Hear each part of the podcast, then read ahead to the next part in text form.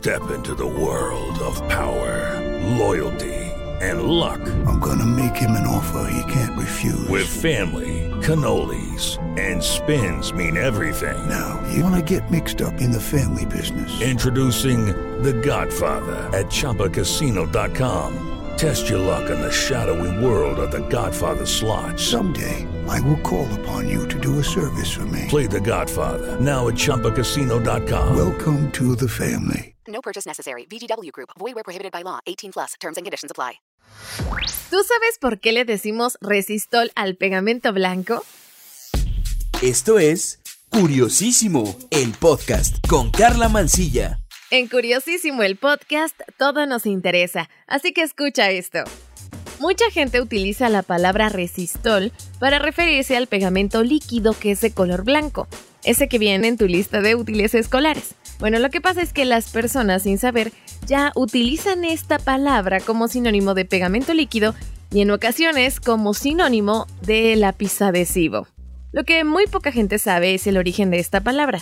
Así que mira, para empezar, y pese a que se ha vuelto una palabra común, la palabra resistol corresponde a una marca registrada, que pertenece a una empresa con más de un siglo de antigüedad.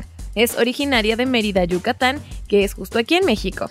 El origen del nombre de resistol son las palabras en inglés resist all, que significa resiste todo y desde hace más de 75 años se sigue usando como un vocablo muy común en países latinoamericanos. Checa esto, para producir el resistol se utiliza la tapioca, ya que a partir de esta se genera la dextrina, que es la base de un adhesivo. Y ahora te voy a contar un poquito de su historia. Pues como te comenté hace un ratito, Resistol nació en Mérida, Yucatán, a principios del siglo XX, cuando el fundador de la empresa, el doctor Rodolfo Patrón, decidió comprar unas fincas y cultivar la yuca. De esta obtuvo almidón. Además utilizó la fécula de tapioca de su hacienda para producir dextrinas, y así a partir de este elemento natural desarrolló el famoso PVA o PVA, que es la base de los adhesivos polivinilos. Algunos años después, el doctor Patrón envió a su hijo a estudiar a Estados Unidos, en donde descubrió otros usos que se le podía dar al almidón, como el desarrollo de pegamentos, así que le propuso a su padre extender el negocio. Y bueno, entonces crearon la tecnología para el cambio. Su primer paso fue la producción de pegamentos industriales para pegar etiquetas de cerveza, que tenían resistencia al agua. Imagínate si estas botellas no tuvieran resistencia, solo con enfriar tu cerveza se derritiría o se haría como, como grumosa la etiqueta. Algunas generaciones aún recuerdan aquella imagen de un elefante parado sobre un charco blanco de pegamento, el cual como con cierta desesperación intentaba despegar una de sus patitas. No obstante, el tiempo avanza. Y para muchas personas dicha ilustración que por varios años hizo alusión a la marca de adhesivo Resistol ya no tiene absolutamente ningún significado. Y sobre todo también avanzaron cierto tipo de reformas que prohíbe que los animales salgan en algún tipo de envase, sobre todo en alimentos. Bueno, pues este elefante que comenzó la historia se extinguió y bueno, este producto que en algún momento acompañó a chicos y grandes al momento de hacer una que otra manualidad podrán tener alguna referencia. Bueno, ahora te voy a dar algunos datos curiosos del pegamento. ¿Tú te has preguntado qué es mejor, el pegamento o el adhesivo?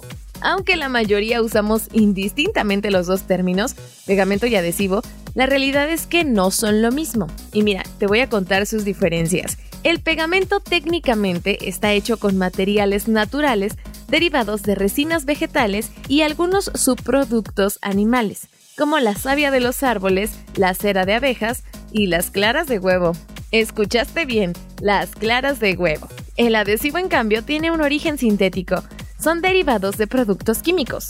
Con el tiempo, esta terminología ha ido derivando a un uso indistinto de ambos términos, por lo que si queremos conocer la composición de un pegamento que vayamos a usar, hay que consultar los componentes que indique el fabricante, y por ley están detrás del envase. Hay que tener cuidado en casa si alguno de los pequeños o cualquier integrante de la familia presenta algún tipo de alergia a algún químico o algún compuesto, por lo que es muy importante echarle un ojito a la etiqueta. Hace saber que no todos los pegamentos están libres de ácidos. A estas alturas, cualquier persona que se dedique a la fotografía sabe de la importancia de que los pegamentos y los papeles que se vayan a utilizar con las imágenes tienen que estar libres de ácidos. Y esto ayuda a evitar que las imágenes se estropeen o que se deformen los colores, por decirlo de alguna manera. Es de vital importancia checar que estos pegamentos que se van a usar estén completamente libres de ácido porque no solamente puede cambiar el color de la imagen, sino que se puede estropear el papel. También tienes que saber que el hecho de que sea libre de ácido no significa que vaya a tener menos adherencia o que vaya a subir mucho eh, dentro del presupuesto. Hay pegamentos y adhesivos para cualquier bolsillo.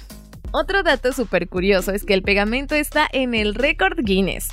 En 2013, el Centro Aeroespacial Alemán logró establecer un nuevo récord Guinness mundial del peso más pesado jamás levantado con pegamento. Y se trata nada más y nada menos que de 16.09 toneladas pegadas en una superficie de 15.5 por 15.5 pulgadas. Lo que sucedió fue que se levantó un camión de 16.09 toneladas un metro del suelo. Se usaron solo 3 gramos de pegamento y se colgó durante una hora en un cilindro de aluminio unido con un radio de solo 3.5 centímetros. Eso sí es todo un récord, ¿no crees? Y bueno, la última curiosidad de estos pegamentos es que los investigadores y desarrolladores se fijan en la naturaleza digamos que su inspiración, sobre todo en las plantas y en los animales para crear eh, pegamentos mejorados. Concretamente, le echan ojito a los geckos, que son eh, reptiles escamosos, como una especie de lagartos pequeños del tamaño de una lagartija. Son conocidos por su capacidad de trepar por todo tipo de superficie, incluso sobre vidrio en posición vertical o invertida. Debido a esto, son observados por los creadores de pegamentos para imitar el alto poder adhesivo de las almohadillas que tienen en sus patas.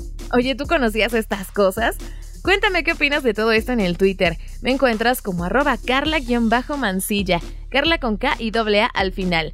Compárteme también algún tema del que quieres que platiquemos y con todo gusto me pongo a investigar. Gracias por prestarme tus oídos en otro episodio de Curiosísimo el podcast. Aquí todo nos interesa. Yo soy Carla Mansilla. Cuídate, un beso. Adiós.